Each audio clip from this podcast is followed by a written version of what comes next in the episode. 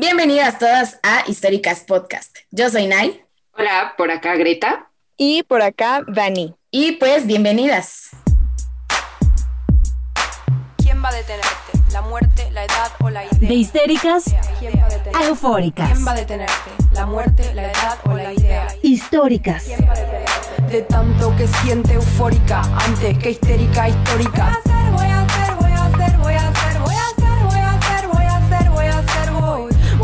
Presidenta. Muchas gracias por acompañarnos otra semana. El tema de hoy es nudes, selfies, fotografía de desnudo, todas estas fotos que nos tomamos para redes sociales o para nosotras, pues decidimos traerlo a este episodio y empezar un poquito a separar los temas porque otra vez Greta nos hizo la observación de que Perdón. eran temas que tenían que ir separados, pero la verdad es que resultó una escaleta bastante chida, entonces esperemos que la disfruten. Además, quédense hasta el final porque les vamos a contar de una histórica bien chida, una morra la verdad que se está rifando bien bien chido y su nombre es Ana Baquedano Celorio. Sí, de hecho, la conversación en torno a cómo íbamos a llamar este episodio, bueno, que no lo hemos determinado, pero para el momento en el que esté arriba ya tiene que estar determinado, eh, pero de cómo lo íbamos a hablar, de, desde dónde lo íbamos a abordar, nos tomó bastante tiempo, sacamos dos escaletas y estamos muy, muy orgullosas de ello. Y me parece importante empezar este episodio tomando en cuenta el que viene, que por cierto, ya les habíamos dicho que íbamos a hablar de otro tema, pero nos ganó hablar de esto porque ya estábamos hablando de redes sociales y dijimos, no, ya estamos aquí, mejor en caliente lo sacamos. Entonces, bueno, por eso estamos hablando de fotografías en redes sociales. Y entonces, bueno, una de las cosas que estuvimos platicando es cuál es la diferencia entre una nude, una selfie y un autorretrato. Creo que las tres tenemos ideas distintas, pero voy a dar la mía y, y luego ya dejo que ellas den. Creo que las tres tenemos ideas muy distintas, pero pues ahí les va la mía y no sé si Dani o Inay quieran después dar las suyas o, o se quedan con, con eso, ¿no? O sea, lo dejo ahí abierto. Para mí, una nude es en privado normalmente y es ya más al desnudo y tiene que ver con una sexualización o una erotización más bien, con la erotización de otra persona o incluso tuya, o sea, porque puede ser que tus propias nud- nudes te eroticen. Una selfie es simplemente una fotografía que te tomas eh, pues con la idea de tomarte una fotografía a ti misma y se acabó, ¿no? No tiene que ver con más, o sea, no hay como mucho pensamiento detrás de esa fotografía y un autorretrato para mí de- detrás de un autorretrato sí hay como cierta conceptualización, si hay el por qué me estoy tomando esta fotografía, por qué me la estoy tomando así, por qué me la estoy tomando en esta pose, con esta vestimenta, con absolutamente todo, porque hay una flor, porque no hay flor, porque hay un reflejo, porque hay un perro conmigo, porque yo qué sé, porque es blanco y negro, porque la voy a editar de tal forma. O sea, siento que el autorretrato sí está más conceptualizado y más pensado, pero bueno, Dani, Nay, ¿tienen alguna queja, sugerencia, crítica a mi descripción? Yo sí, o sea, estoy como de acuerdo casi en todo lo que dijo Greta, pero yo sí creo que de, de alguna forma el tomarte una foto y postearla sí tiene una intención, o sea, no sé, no creo que las selfies no tengan una intención, pero yo sí las veo como un tipo de foto como un poquito más casual, o sea, eh, no sé, en la que te pones el filtro de perrito o el filtro de orejitas, así, o sea, como que igual como yo lo enfoco más como en la selfie es un poco más enfocándome en la cara, o sea, desde mi desde mi eh, idea o opinión es así, ¿no?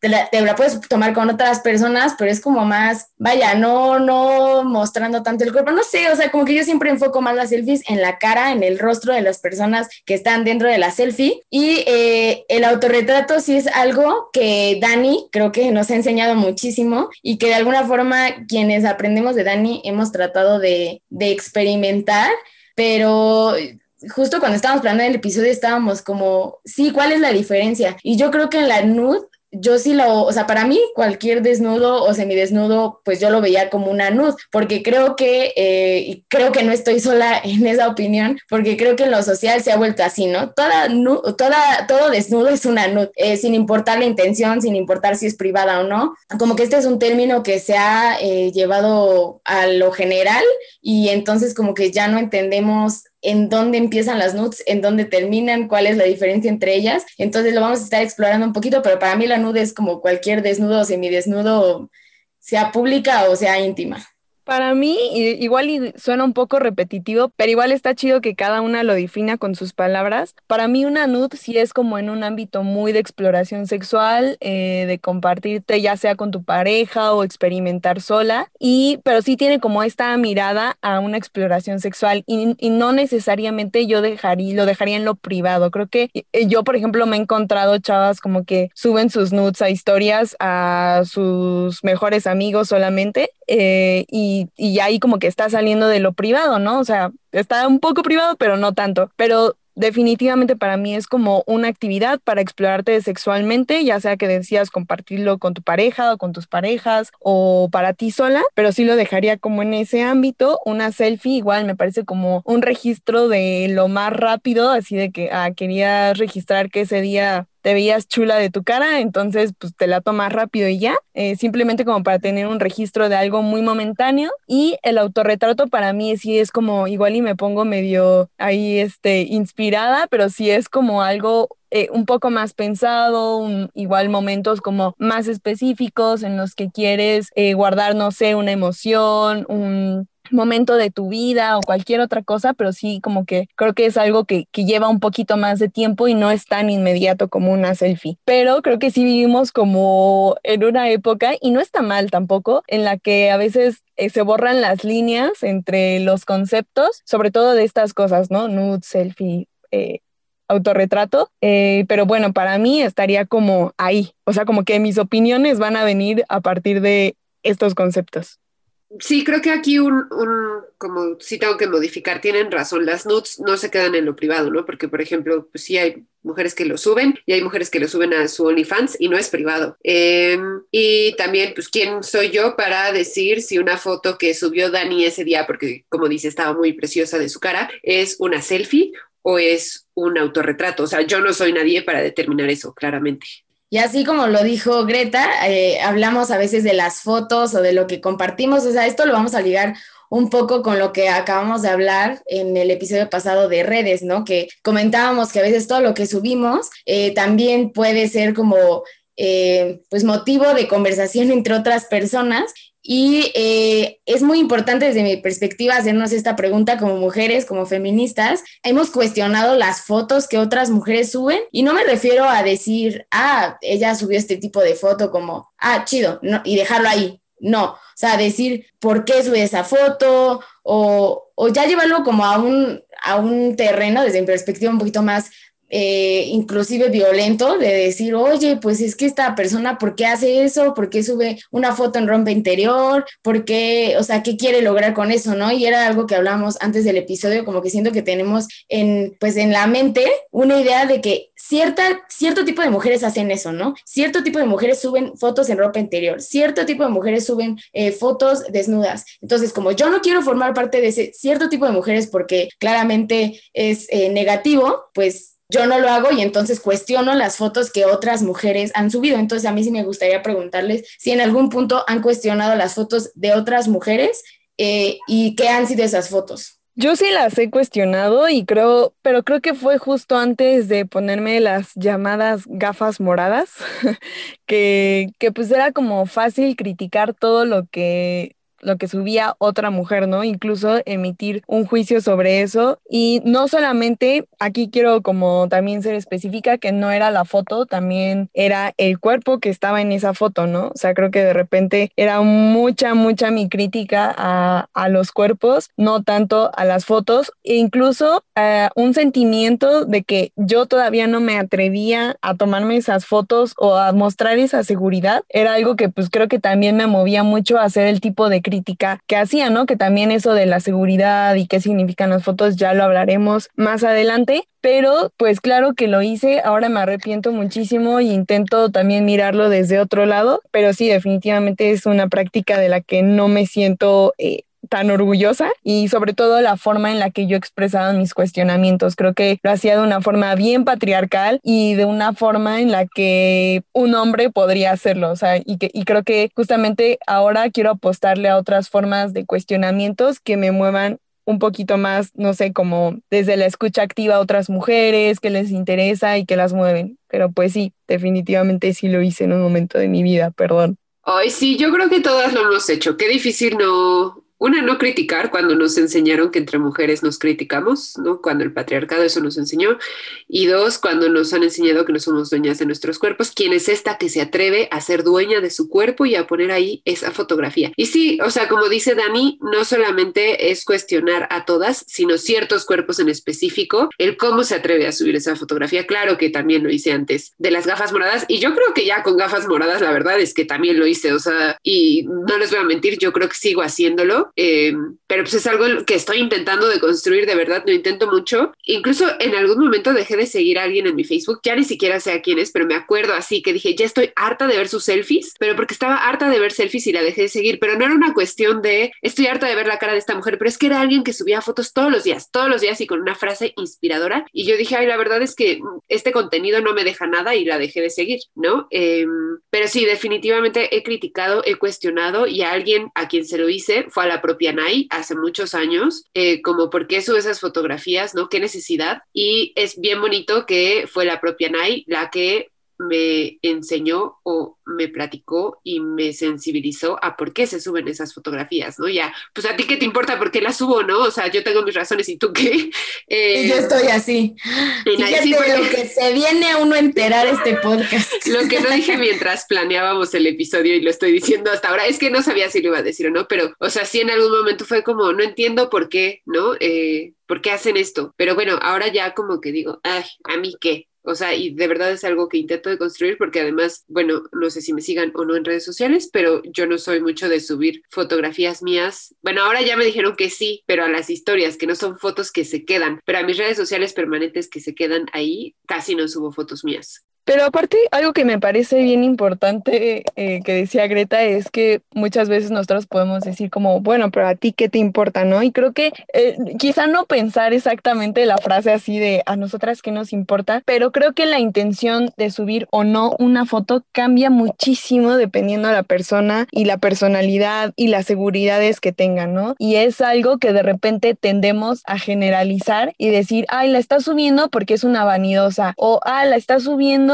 por cualquier otra etiqueta que quieran ponerle, ¿no? Incluso con connotaciones no tan negativas. Pero creo que la experiencia de fotografiarnos cambia mucho dependiendo de la mujer o sea, como que sabemos que hay muchos tipos de mujeres, por lo tanto hay muchos tipos de seguridades y hay muchas formas de demostrar esa, esa seguridad, ¿no? Y creo que sí es un proceso muy individual que de repente no tendríamos que caer tanto en, este, eh, en esta facilidad de generalizar las experiencias y de decir si está bien o está mal. Y al contrario, ¿no? Si nos interesa conocer el proceso de esa mujer, pues podríamos acercarnos de una manera como un poquito más, eh, como de un poquito más empática y con la intención de escuchar y conocer su historia si ella quiere compartirnosla y que quizá encontremos unos puntos que nos hagan decir, ay, a mí también me gustaría hacer esto y entonces en vez de tomarnos eh, de como mal ejemplo o juzgarnos, pues tomarnos como inspiración ya conociendo las historias de, de esas mujeres, ¿no? Pero pues creo que a lo que quiero llegar finalmente con esto es que las experiencias y las seguridades y la forma de demostrar esto cambia muchísimo eh, dependiendo la mujer y dependiendo el camino que haya, haya tenido. Y pues justamente por eso como decía Greta, ¿no? Algunas deciden no tomarse estas fotos y no compartirlas, otras sí deciden tomárselas y hacerlas públicas, habrá quien se las quede, pero pues eso cambia dependiendo pues la mujer.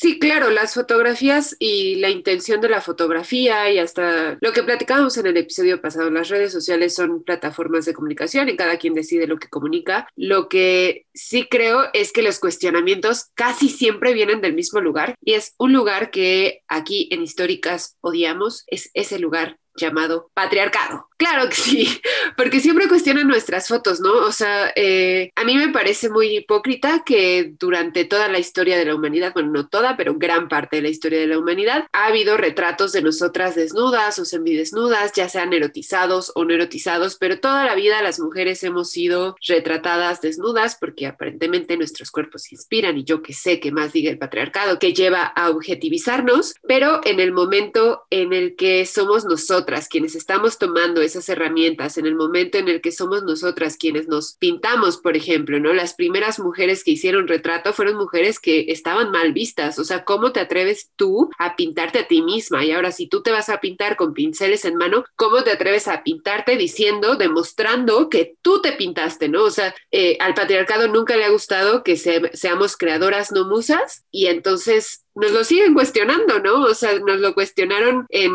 pleno siglo XVI y nos lo cuestionan en siglo XXI todavía. El por qué te estás representando tú misma a través de tu mirada, a través de tu interpretación y por qué no lo estás dejando que alguien más lo haga. Entonces, vemos muchísimas cuentas en Instagram en la que los hombres fotografían mujeres desnudas desde esta mirada patriarcal y a eso como los hombres dicen como, ay, es que es un maestro, pero no fueras tú subiendo una fotografía tuya semidesnuda porque entonces, ¿qué le pasa a esta morra se está vendiendo o por qué hace eso, que no se respeta. Eh, no sí, eso, él no tiene respeto por sí misma. ¿Cómo? Pero si estoy posando para un hombre, entonces ahí sí me estoy respetando. O sea, sí, otra vez el patriarcado es súper hipócrita, es súper, súper hipócrita. De eso no me voy a cansar de decirlo. Entonces, pues hasta cierto punto me parece un buen lugar de resistencia el amar nuestros cuerpos y el mostrar nuestros cuerpos desde donde nosotras queremos y no desde donde ellos nos están diciendo, pero sí creo que a veces a veces, y cada quien sus procesos, reproducimos esta mirada patriarcal. O sea, sí me ha pasado que veo fotógrafas que, o sea, voy bajando en el feed de Instagram y digo, oye, ¿quién es este hombre que tomó una foto de esta mujer desnuda? Y veo que, oh, sorpresa, no fue hombre, fue mujer, y, y yo ahí sí.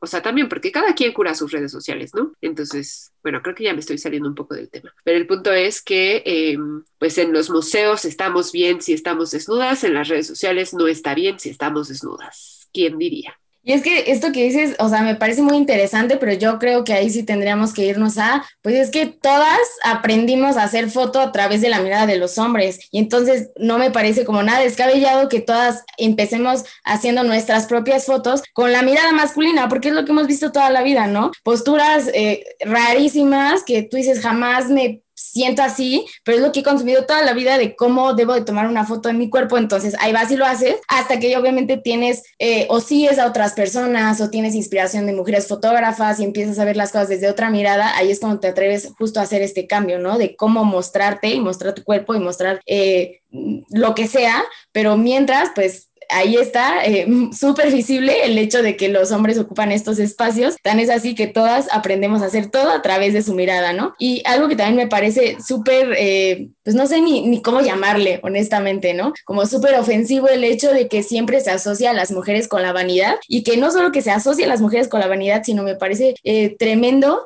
que todo el tiempo se nos tache de vanidosas y bueno, yo no creo que sea mala la vanidad, o sea, que se vea como este literalmente pecado capital del que todas las mujeres en algún punto llegamos a caer, ¿no? Y me ha pasado que yo tengo el tic de incluso lavándome los dientes, verme al espejo, pero no estoy viéndome a mí, o sea, estoy viendo un punto X, ¿no? Y sí me ha pasado que me dicen como que, ay, ya déjate de ver un minuto, ¿no? O sea, ya deja de, estar, de estarte mirando como si fuera algo malo estarte mirando, ¿no? Como si fuera algo, un pecado estarte viendo al espejo y, reconociéndote y conociéndote y estas cosas. Pero aparte de eso, creo que se nos dice mucho que pecamos de vanidosas en el momento en el que tomamos la cámara, tomamos nuestro celular y comenzamos a tomarnos fotos de la forma que sea. Puede ser de nuestra cara o puede ser de nuestra cara y de nuestro cuerpo o solo de nuestro cuerpo. Como que siempre viene también esta letanía de, ay, no, es que es bien vanidosa porque su Instagram está llena de su cara. Y, y yo como haciendo un análisis, eh, yo sí creo que este momento de mi vida es en el que mejor me siento como conmigo misma, con mi cuerpo, con cómo me veo. Y es cuando menos fotos me saco. Y es muy chistoso eso. Digo, también no tengo el tiempo y la verdad ya estoy a veces muy cansada como para decir, ay, foto. y no quiero hacerlo.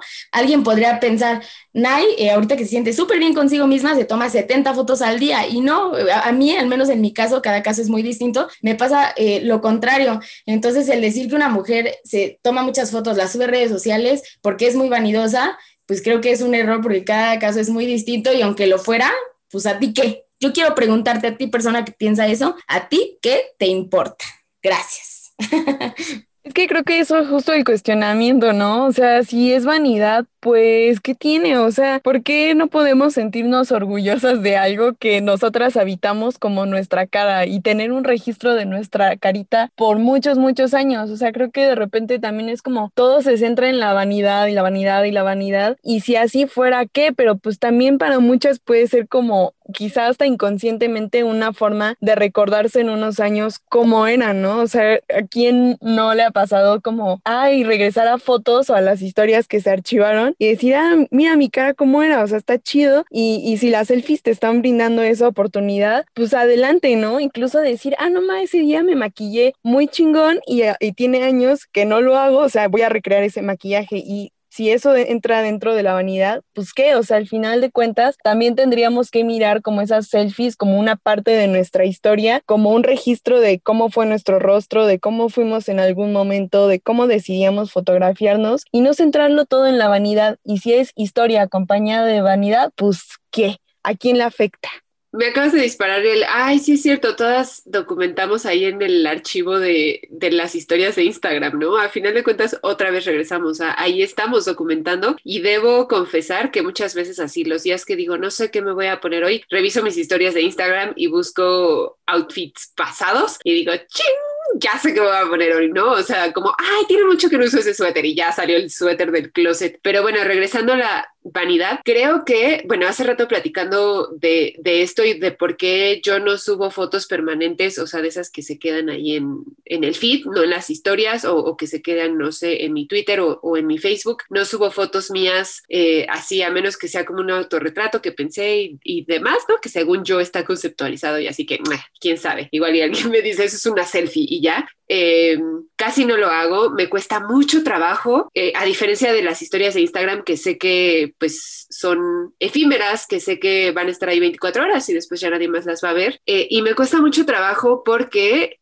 nadie me hizo darme cuenta. Eh, pues existe, bueno, previo a esto, decir, existe esta dualidad entre cuerpo y mente, y más cuando se trata de las mujeres. Nos han enseñado que o eres bonita o eres inteligente, pero ambas no se puede. Y Nay me recordó que a mí de chica, pues yo decidí o, o la vida me llevó a forzarme a, a ser la inteligente, ¿no? A que yo tenía que esforzarme mucho en ser la que sacaba 10 y en ser la niña inteligente y la niña inteligente porque no era bonita. Entonces, si no podía tener una, tenía la otra y que ahora como adulta todavía me sigue costando trabajo, ¿no? Y que yo pienso, es que mis redes sociales comunican algo y entonces si yo estoy comunicando que soy vanidosa, implica que no me importa mi inteligencia, que no me estoy como cosechando, que no estoy, yo qué sé, o sea, ahorita que me escucho digo, uy, Greta Díaz, ¿qué te pasa, no? O sea, claro que no es así, pero bueno, esto es parte de la autocrítica que nos gusta hacernos desde Históricas Podcast, ¿no? Y no es que efectivamente yo vea una foto de una chava que está subiendo a sus redes sociales con una frase inspiradora y yo diga, ay, esta morra es vacía. No, claro que no lo pienso así, pero en mi caso es algo, es algo que yo llevo a mí, a mí, a mí, ¿no? Digo, prefiero quedarme con el soy lista o con el sí, parece de repente nadie me hizo darme cuenta que creo que la gente me va a juzgar como vanidosa y por lo tanto como no inteligente si subo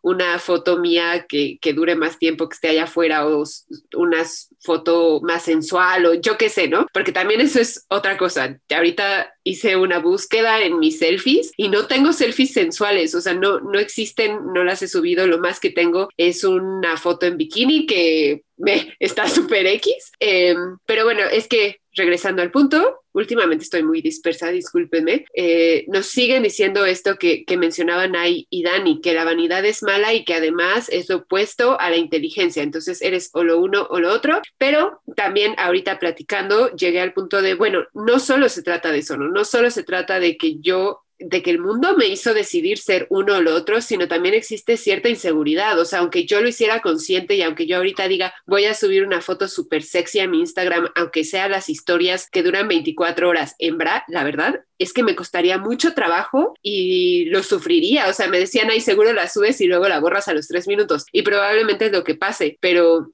bueno, la verdad es que ahora ya me dan ganas de experimentar un poco, pero sigo pensando así con el qué va a pensar la gente, qué va a pensar la gente. Y es parte de lo que tenemos que ir deconstruyendo poco a poco, cada una, ¿no? Seguro cada una tiene sus ideas, sus tabús, sus lo que sea alrededor de las fotografías, de las selfies, de las nudes, del autorretrato, de todo esto. Pero algo que definitivamente a mí en mi proceso de, de, entender, o sea, siquiera estas cosas y de aplicarlas, algo que me ha frenado un montón es la postura de algunas, no queremos decir que todas, porque aquí no vamos a decir que todas, pero sí algunas feministas que hablan o han eh, hecho saber alguna de sus posturas, no de la mejor manera, no de una forma empática, amable, como queriendo dar su punto, sino de una forma súper violenta, en la que te dicen, estás reproduciendo al patriarcado con tu foto en calzones. Y es como, a ver, o sea, punto número uno, esa no es la forma en la que te debes de acercar a otra feminista, tú siendo feminista desde mi perspectiva, desde esa forma tan violenta y tan eh, pues sí, golpeada de decir las cosas, como en primer lugar, y en segundo lugar, como yo, yo insisto con, con esto del feministómetro, o sea, ¿en qué momento alguien, a alguien le dio la vara del feministómetro y le dijo, tú vas a ir con cada feminista que existe en el mundo y vas a medir su nivel de feminismo y lo vas a medir con estas reglas, con estas leyes, y entonces, este, ve y hazlo, querida amiga. O sea, no, no y además,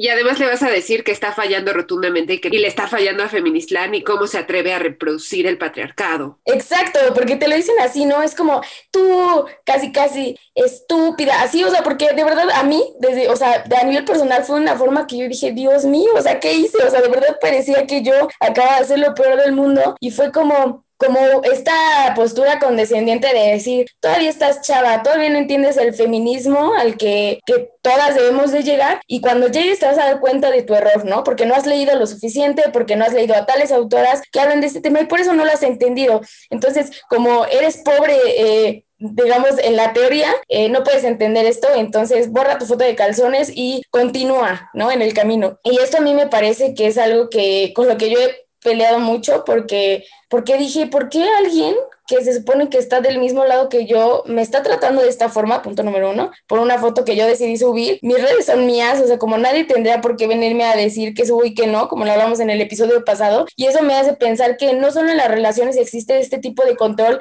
sobre nuestras redes, ¿no? Y este tipo de, de fiscalización, perdón, sobre nuestras redes. Cualquier persona, tal parece que tiene el derecho a hacerlo, ¿no? Y cualquier persona que te siga o que sea tu amiga en Facebook, parece que tiene el derecho de decirte, si subes esto, no subes esto, porque de tal forma y esto va eh, completamente opuesto a lo que se supone que tú eres y, no lo hagas. Y entonces a todas esas personas que piensen de esa forma o que como yo se han encontrado con este tipo de personas que te dicen no hagas eso porque eso no es de feministas, eh, yo les diría que una, no hagan caso y dos, que también piensen que no le deben ustedes nada a nadie que ustedes no tienen por qué darle explicaciones a nadie. Y si su foto su nude, su autorretrato es con un tinte erótico, es con un tinte, está bien, porque ustedes son seres sexuales y eróticos, o sea, no le tienen por qué darle explicaciones a nadie, y más bien yo le diría a esas feministas que hacen ese tipo de cuestionamientos tan violentos, yo les diría que mejor volvieran a revisar la forma en la que dicen las cosas y sobre todo veamos que la forma en la que estamos diciendo las cosas y en la que estamos señalando a otras mujeres puede ser más patriarcal que lo que estamos tratando de tirar. Yo solo ahí lo dejo. Sí, creo que es una discusión que de repente truena bien cañón en Feministland tuitero y para mí como que se mezclan un montón de, temas con estas discusiones y por eso de repente es como, ah, ya no vamos a llegar a nada. Eh, creo que tendríamos que dividir bien los temas que estamos discutiendo y no, no empezar a mezclar y llevar un tema a otro. Em, pero bueno, eso también ya es algo que abordaremos más en el próximo episodio, entonces para que estén bien atentas. Eh, pero creo que a mí no me molesta, o sea, no voy a juzgar jamás a una mujer por lo que decida sobre su propio cuerpo. Creo que eso es una de las cosas que en el feminismo más me mueve y justamente como que siempre intento rescatar que cada una tiene el poder de decidir sobre su propio cuerpo, tiene que tener una libre elección sobre lo que decida hacer, dígase en temas de sexualidad, de fotografía, de relaciones, lo que tú decidas hacer sobre tu propio cuerpo representa, digamos, la mayor autonomía de, de toda tu vida y a la que tendríamos que estar eh, como luchando todas. Pero algo que sí me molesta y me di cuenta cuando estábamos armando la, la escaleta es la palabra empoderar. Creo que justo cuando se enuncian las cosas acompañada de la palabra empoderar, sí me genera un conflicto, como que digo, uff, poder, eh, me suena como, me es como una palabra muy, muy patriarcal, ¿por qué no cambiarla por libertad o etc. Hay un montón de sinónimos que, que que creo que eh, creo que hay un montón de palabras a las que podríamos recurrir y no precisamente empoderar. Además, bueno, creo que es una palabra que ya me suena un poco medio institucionalizada, un poco como ya vacía y carente de significado. Ese es mi punto de vista. Entonces, como que es más que nada lo que me hace ruido, ¿no? Empoderar, o sea, ¿por qué tendríamos que aspirar al poder? No sé. Y más bien, justamente armando la escaleta decíamos, bueno, ¿por qué no hablar de seguridad? O sea, que, que, que tomarnos fotos desnudas, eh, poder contemplar nuestros cuerpos sin tabús y, tenerlos presentes en imágenes sea algo que nos dé seguridad, no precisamente empoderamiento, ¿no? Pero creo que también al hablar de seguridad estaríamos ampliando la, discusión y entonces estaríamos saliendo de, de, esta seguridad que de repente se volvió como medio comercial y como que fácil de replicar que era, no, pues te quieres sentir segura o empoderada, entre comillas, tómate fotos desnuda. Creo que hay muchas formas de experimentar la seguridad las fotos eh, desnudas, contemplando pues, nuestro cuerpo libre de, como decía, de tabús, de prejuicios es una, pero no tendríamos que limitarla. Ahí obviamente no te vamos a juzgar ni a señalar si eres de las mujeres que decide vivir ese tipo de seguridad o decide empezar a experimentar eh, su cuerpo a través de esta práctica. Adelante, completamente válida. Creo que se pueden encontrar caminos súper chidos a, a través de, de esta actividad, pero sí, apostar más por la palabra seguridad, creo que nos daría un camino o un panorama mucho más amplio sobre varios tipos de seguridad que, que no forzosamente nos orillen a llevar solamente una práctica para poder sentirnos como completamente realizadas yo sé que Dani tiene un problema con la palabra empoderar, de verdad, yo lo sé y lo comprendo, ¿no? Esta dinámica del poder, ¿por qué seguimos hablando del poder y discutiendo el poder y por qué creemos que todas las personas se basan en eso? Pero yo, o sea, aquí yo tengo una visión un poco distinta porque creo que para muchas mujeres sí puede ser empoderante, sí les está dando poder sobre su propio cuerpo y ahí es donde creo que eh, no podemos, o sea, que el feminismo nuestras visiones feministas no aplican para todos, todas, más bien para todas, ¿verdad? Bueno, y todos también, X. Bueno, otra cosa que no aplica para todos, todas, todes, este, eso, o sea, que puede ser que para alguien sí sea empoderante, puede ser que para alguien le dé seguridad, puede ser que alguien ayude en autoestima, puede ser, ¿saben? O sea, que, que, puede ser diferente para cada persona y que nosotras pues también tenemos que comprender un poco que cada quien viene de diferentes experiencias, de diferentes contextos, de diferentes críticas, vivencias, partes de su cuerpo que no aceptan o, que nosotras mismas no aceptamos, ¿no? O sea, que cada quien tiene pues eso, sus razones para hacerlo y también que creo que si hablamos de seguridad o de autoestima o de cualquier cualquiera de estas cosas,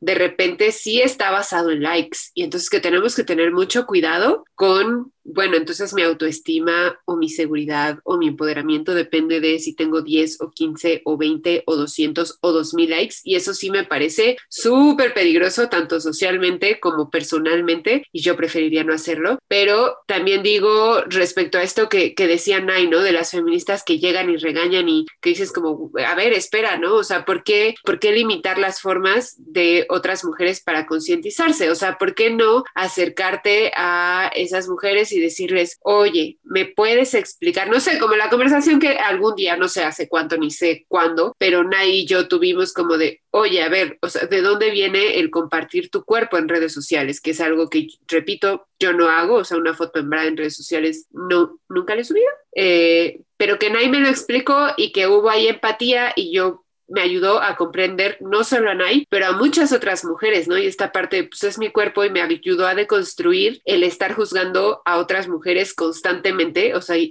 qué flojera que cada vez que veas una foto de alguien en bra, te metas en tu caracol de estar juzgando, no sé por qué dije caracol, pero bueno, en este lugar de juzgar, eh, pues no, mejor la ves y dices, ah, qué chido, Nadie está disfrutando de su cuerpo. Ah, qué chido, nadie se hizo otro tatuaje. ah, qué chido esta morra, mírala, se ve súper contenta. Yo qué sé, ¿no? En vez de estar pensando así como, ay, seguro hay alguien masturbándose con tu fotografía, porque es lo típico, lo típico de eh, las posturas feministas, que además me parecen, o sea, estas posturas, no las posturas, estas posturas feministas, que además, no sé si ellas se han dado cuenta, pero rozan con el conservadurismo muy cañón, ¿no? O sea, hace poco platicaba con un amigo que pues sus posturas son más conservadoras y me decía así como, pues es que no están tomando en cuenta que le están sirviendo al patriarcado porque hay hombres masturbándose con eso y yo, qué raro, justo dicen esas, eso dicen esas feministas, ¿no? O sea, como no no es coincidencia que sus posturas estén intersectadas, pero bueno, también otra vez, ya me estoy yendo por la tangente, ¿qué me pasa el día de hoy?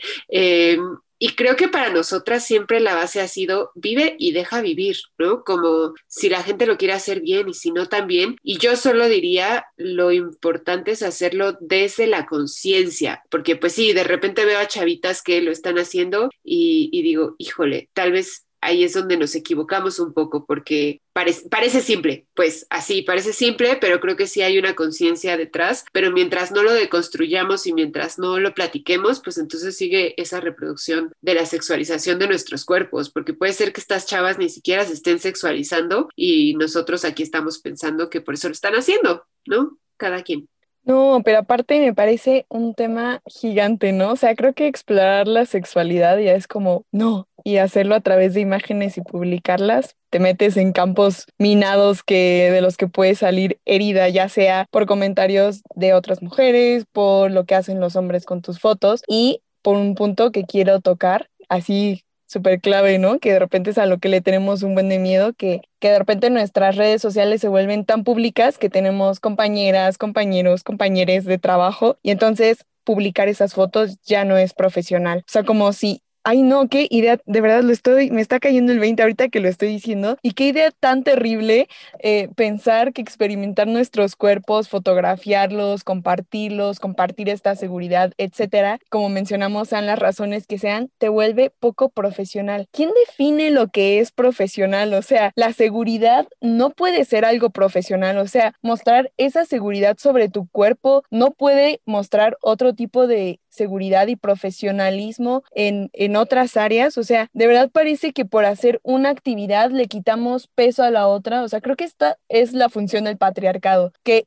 limita súper cañón a las mujeres en sus actividades y entonces dice, si haces esto, no puedes hacer lo contrario. Entonces, en este tema en específico, si te tomas fotos de este tipo en la que se nota que estás disfrutando tu cuerpo, lo estás viviendo y lo estás aceptando, entonces no eres profesional, no sirves para el campo profesional. Uy, porque además, ¿qué van a pensar tus compañeros y tus compañeras de esas fotos, sabes? El juicio que van a emitir de ti sobre esas fotos, porque obviamente todo sería muy chido y un una vida genial en la que todos tuvieran de repente una mirada feminista o una mirada sin estos juicios y sin estos tabús y digan, ah, qué chido, Greta, además de ser una excelente compañera de trabajo, eh, o Naya, además de ser una excelente compañera de trabajo, Está eh, bien es una persona segura y chida con su cuerpo a la que quizá podría recurrir. No, o sea, eso sería el mundo ideal, ¿no? Pero también sabemos que podemos tener compañeras, compañeros, compañeres que hagan pues una observación llena de juicios,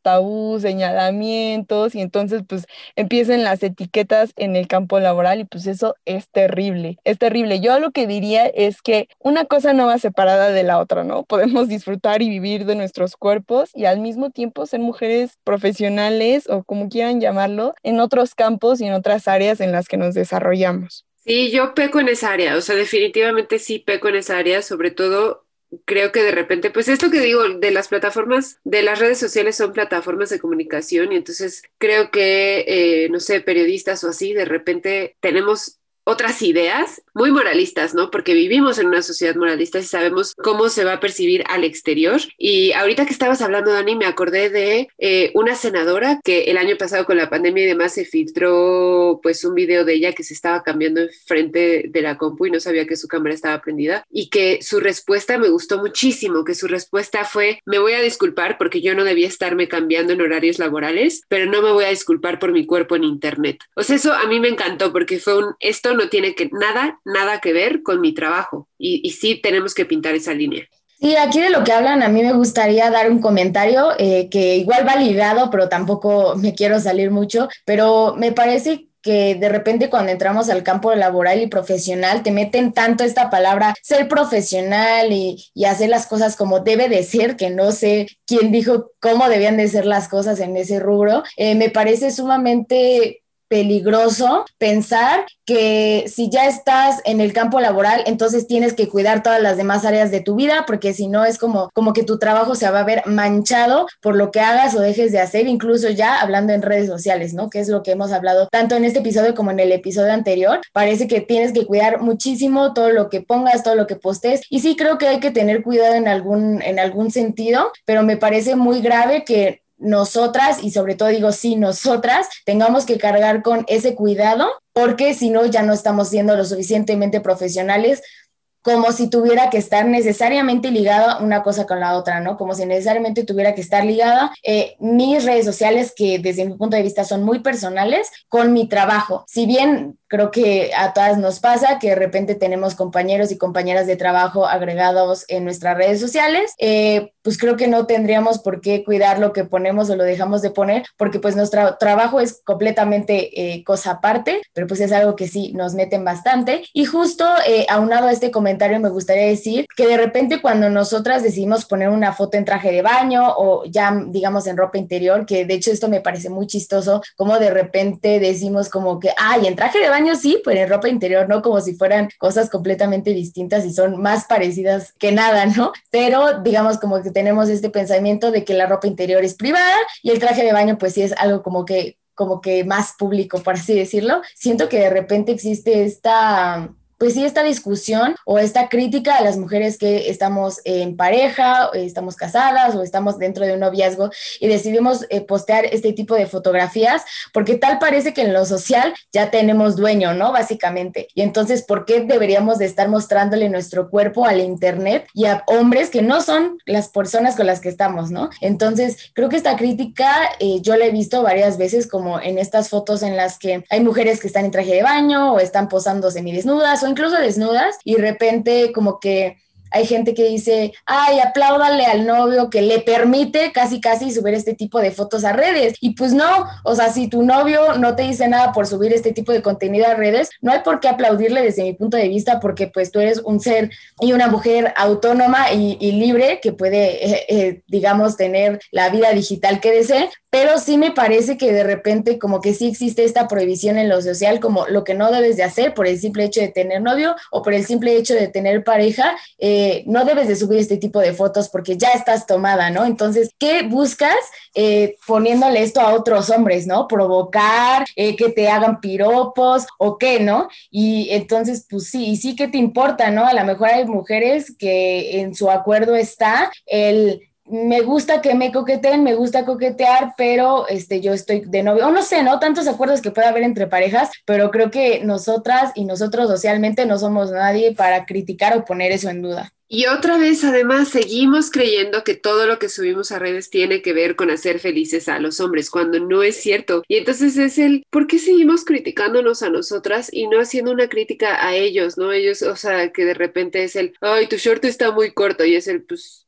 ¿a ti qué te importa? ¿A ti quién te preguntó? Esta foto no se subió para ti, ¿no? Y él, pues entonces, ¿para qué la suben? Pues porque quiero, o sea, nuevamente, el qué te importa, siguen creyendo que hacemos todo para ellos y no es así. Y lo peor es que hay mujeres, o sea, nuevamente, ¿cómo se intersecciona esto desde el patriarcado que nos dice, están subiendo esta foto para nosotros y los grupos feministas que dicen, están subiendo estas fotos para placer de ellos? ¿Y dónde quedamos nosotras? O sea, ambos grupos nos dejan invisibilizadas a lo que nosotras queremos, a lo que nos está, a lo que nosotras ganamos incluso con esas publicaciones y creo que ya es momento de seguir con la crítica al patriarcado y no a nosotras. Y me lleva a, hace poco vi en Twitter una chava que pues subió un screenshot que dijo mi experimento social funcionó y entonces era el primer tweet de ella con una foto vestida y el segundo tweet, o sea que era un hilo pues, o sea y el segundo tweet de ese hilo era una foto de ella en bikini. Y entonces circulaba el número de likes y pues la foto en bikini tenía 900 y cacho de likes y la primera foto que era la publicación original tenía 300 y cacho, ¿no? Entonces como los hombres abrieron eso, o sea, y además decía, claramente son más hombres y le dieron like a la segunda porque lo que les interesa es vernos en bikini y entonces aquí platicábamos también, hay cuentas así de, de Twitter o de Instagram o de lo que sea, donde si su foto de perfil es en bikini o es eh, mostrando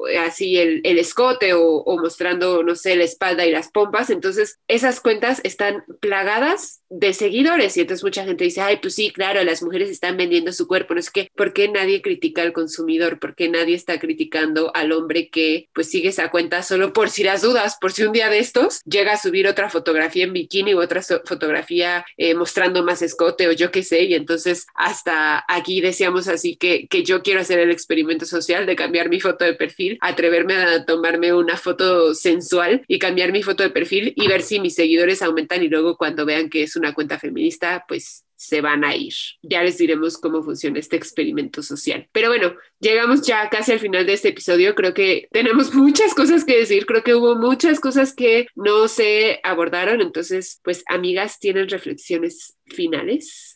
Yo diría, eh, pues adelante, o sea, busquemos formas de experimentar y, sentir y llegar a una seguridad con nuestros cuerpos. Creo que es algo que nos debemos, eh, estar seguras y sentirnos plenas con, con lo que estamos habitando, ¿no? Y para llegar a esa seguridad hay muchas formas, hay fotos, hay muchas formas de expresión, digamos, y, de búsqueda de esa seguridad. Entonces, exploremos, exploremos y con la que nos sintamos seguras y tranquilas. Y bueno, voy a parecer disco rayado, pero pues busquemos nuestra seguridad antes que cualquier cosa. O sea, creo que eso aplica en cualquier tema y también la de nuestras compañeras, ¿no? Y, y antes que juzgar, pues también siempre como que la invitación a escuchar las historias, a conocer y pues a inspirarnos de otras mujeres.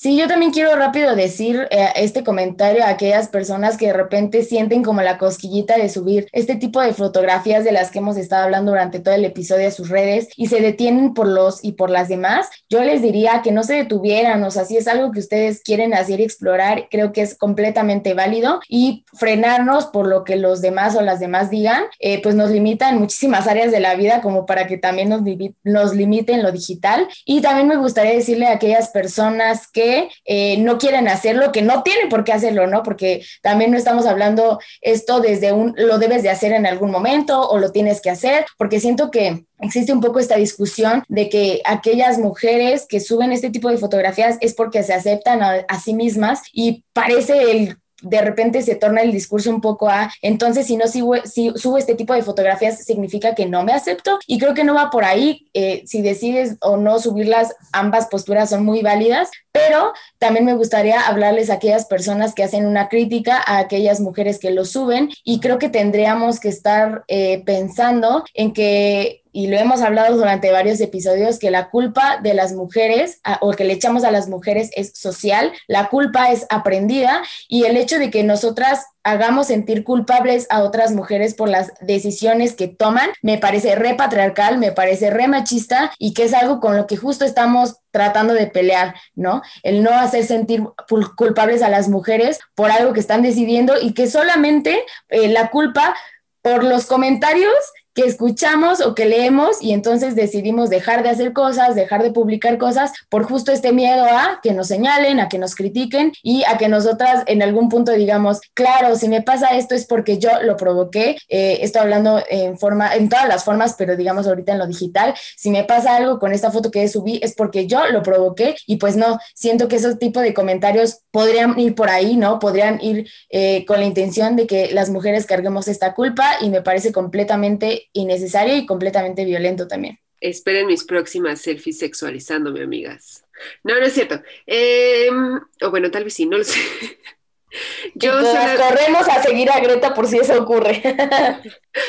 Yo solamente eh, voy a decir que me gusta mucho esta dinámica que en los últimos años hemos dejado de criticarnos entre nosotras y hemos pasado al amor y mucha gente dice como, ay, pero es súper superficial, no sé qué, pero no importa, o sea, creo que para una generación que creció llamándose zorras entre nosotros y diciendo como, ay, parece tan mal mal amarrado, yo qué sé, cuántos insultos nos dijimos durante la adolescencia, qué horror que ahora en nuestra juventud tengamos redes sociales llenas de amor de nuestras amigas o de mujeres que ni siquiera conocemos en persona, pero que subes una selfie y te dicen, ay, qué preciosa de tu carita, o ay, yo, yo qué sé, que te dan un piropo de amor, me parece un gran avance y prefiero mil veces eso a que nos estemos criticando. Entonces, sigan dando amor a sus amigas y conocidas y a quien sea, se me hace muy bonito. Y Por otro lado, eh, pues a las más jóvenes, yo creo que porque hace poco tuve esta conversación con, con alguien de 18 años que me preguntaba si debía modelar para una marca de ropa interior o no y yo le dije pues yo no soy nadie para, para decirte si debes o no hacerlo, creo que eso lo determinas tú solita y que piensen un poco que lo que subimos se va a quedar allá afuera. O sea, en cuanto lo subes, ya lo dejaste ir porque ya no sabes quién le dio screenshot, quién eh, lo bajó, quién, o sea, quién lo bajó a su celular, a su computadora y, pensar que ahí va a estar para la posteridad y que cuando tengas 50 años esa foto de tus 18 va a estar allá afuera y tal vez vas a decir como, ah, qué bueno, ¿no? Eh, porque estaba muy cómoda con mi cuerpo a los 18 o tal vez vas a decir, chin, ¿por qué puse esa foto allá afuera? Porque, vamos, seguimos viviendo en un mundo moralista y bueno, pues también es algo que tenemos que romper poco a poco y bueno, como decíamos al inicio, ¿no? También estas mujeres que suben sus selfies eh, en ropa interior o en bikini, pues también pueden llegar a ser la resistencia, creo que dependiendo desde el punto desde el que lo veamos. Entonces, bueno, hemos llegado al final de este episodio que yo quisiera que durara mucho más, creo que tenemos mucho que decir, pero por eso vamos a seguir con este tema del próximo episodio desde otra perspectiva, pero mientras vamos a la histórica, que es Ana Baquedano Celorio.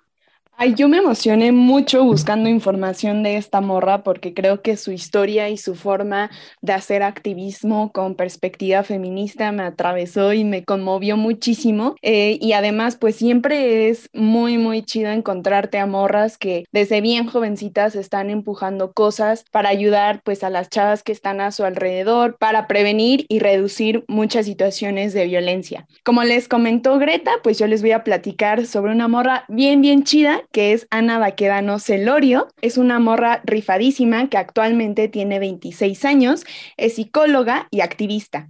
Llegó a ser activista después de una historia pues bastante lamentable y que nadie quisiera atravesar, pero justo creo que esto es el valor de, de su historia, ¿no? Que a partir de esta situación tan lamentable que vivió, ella decidió empezar activista. Eh, empezó a hacerlo porque vivió una situación de pornovenganza en un sitio web llamado Yucatercos. Para quien no sepa, Yucatercos es un sitio eh, en el que se compartían nudes, fotografías eh, de mujeres desnudas o ya sea en ropa interior, bikini, etcétera, em, y se utilizaban como porno venganza, es decir, la mujer que era la víctima tenía que pagar para que esas fotos se quitaran de, la web y eh, bueno, pudiera recuperar su material. Pero pues una vez que esto pasaba, muchas veces las fotos ya habían tenido un rato circulando en la red, ¿no? Algo que, que me pareció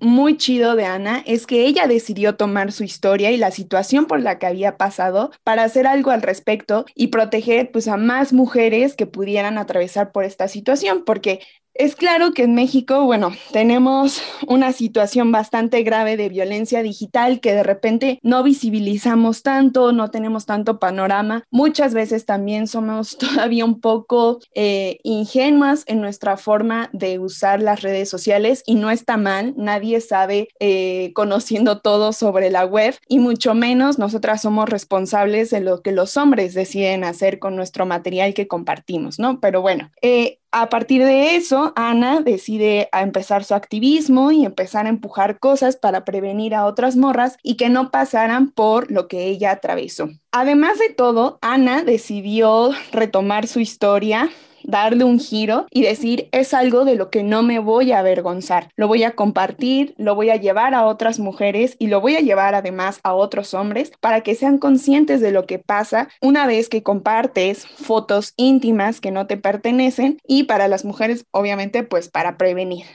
Después de que pasó la situación tan lamentable de Ana, ella decidió compartir su historia, contarla sin vergüenza, la publicó en periódicos, la compartía en redes, incluso ahora la da en conferencias y posteriormente algo gigante que hizo fue acercarse al gobierno de Yucatán para proponer una iniciativa de ley la cual pues castigara la pornovenganza. Estuvieron armando la ley entre ella y varias abogadas y activistas feministas y bueno, esta ley llegó a la Secretaría General del Gobierno, de ahí al gobernador del Congreso y en seis meses, solo en seis meses, fue aprobada por unanimidad en el Congreso. ¿Qué es lo que dice la ley que propuso Ana? Pues que se castigará con cárcel esto de seis meses a cinco años, a quienes incurran en el delito de la pornovenganza, revelar, divulgar, publicar o amenazar con difundir im- imágenes eróticas, sexuales o pornográficas, capturadas ya sea con o sin el consentimiento de las personas afectadas por medio de mensajes telefónicos, publicaciones en redes sociales, correo electrónico o cualquier otro medio. La verdad es que leyendo un poco sobre lo que compartía Ana sobre la ley, es una ley bastante eh, clara, bastante completa además de todo, porque viene desde su experiencia, ¿no? Desde lo que ella vivió y los huecos que empezó a encontrar, porque también algo que pasó en su historia y su activismo es que una vez que ella hace pública su historia y que dice, no me voy a avergonzar, las mujeres empiezan a acercar a ella para contarles pues también su historia y los huecos legales que había para que ellas pudieran tomar acción, ¿no? Que muchas veces las autoridades les decían, ay no, pero pues eso no se puede denunciar porque eso no es un delito, como si la violencia a nivel digital no existiera, ¿no? O, sin, o no provocara daños. Pero algo importante que me parece resaltar es que Ana dice que no se quiere quedar en lo punitivista, o sea, que no todo se ha castigado directamente con cárcel, con sanciones de este tipo, y entonces busca que su activismo prevenga esta situación, por lo que ha empezado a dar conferencias en las que, como les comenté hace un rato, informa a los hombres sobre las consecuencias de compartir este tipo de imágenes y a las mujeres sobre las acciones legales que pueden eh, tomar. Ana siempre ha dejado claro además que es un problema social en el que todas y todos tenemos que volvernos partícipes para combatirlo y esto me parece sumamente importante. ¿Qué hace Ana ahora? Pues su activismo no terminó, digamos, una vez que se promulgó la ley. Actualmente da apoyo a las víctimas de la pornovenganza para defenderlas del acoso y pues por esto, para hacerlo como más fácil y más directo, Ana fundó la Asociación Civil Consentimiento Digital, un lugar en el que las mujeres se pueden acercar para recibir asesoría e información para prevenir o para actuar sobre estos tipos de violencia, ¿no? Para que se sientan acompañadas y sepan que siempre va a haber una mujer que las respalde en esta situación. Creo que el activismo de Ana no es para menos. En México se estima que al menos 9 millones de mujeres fueron víctimas de ciberacoso, un tipo de acoso en el que se incluiría, claro, la pornovenganza. Y esto son cifras de acuerdo al Instituto Nacional de Estadística y Geografía. Entonces, creo que el activismo de esta morra es muy importante para nuestro país porque pues, ya les comenté por esta situación que se vive eh, de la violencia digital, entonces ahí está para que la volteemos a ver y además para que respaldemos su trabajo y pues juntas empecemos a echarle frente a este tipo de violencia que muchas veces no es visible.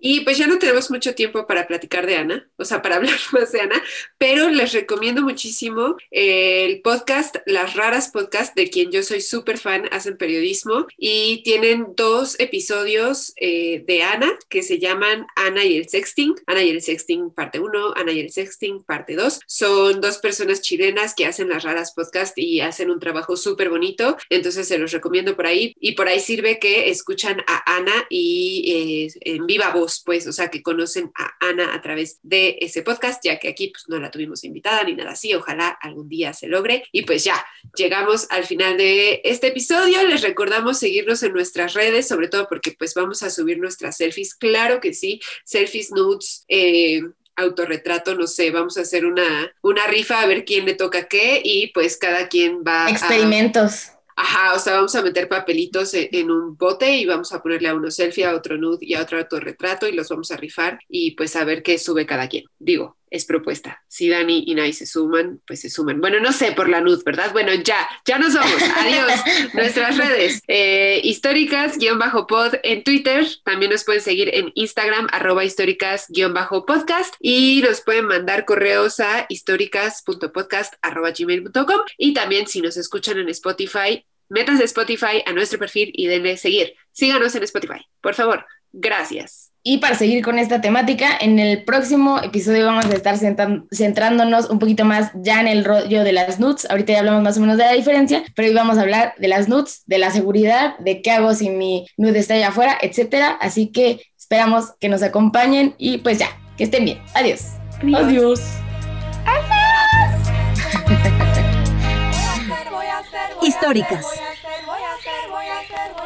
Tu compañía sonora y sorora.